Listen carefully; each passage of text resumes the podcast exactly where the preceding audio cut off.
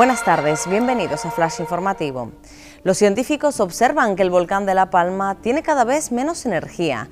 La directora del Instituto Geográfico Nacional en Canarias afirma que hay que esperar una tendencia a la baja pero mantenida de los distintos parámetros asociados a la erupción, como son la sismicidad, el tremor, la deformación o los niveles de emisión de dióxido de azufre. Nueva patera mortal en aguas canarias, ocho fallecidos en el océano y 500 supervivientes. La ruta migratoria más peligrosa, la que cubren pateras y cayucos en África y las islas, se cobra nuevas vidas humanas mientras se sigue sin noticias de una zodiaca hundida en aguas de la IUN.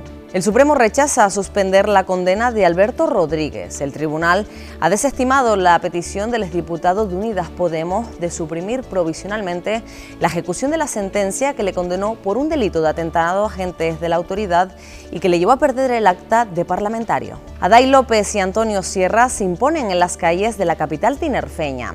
La maratón de Santa Cruz de Tenerife se celebró durante la mañana del domingo, donde Carlos Gazapo y María Mercedes Pila se proclamaron campeones de España en la modalidad principal de la prueba.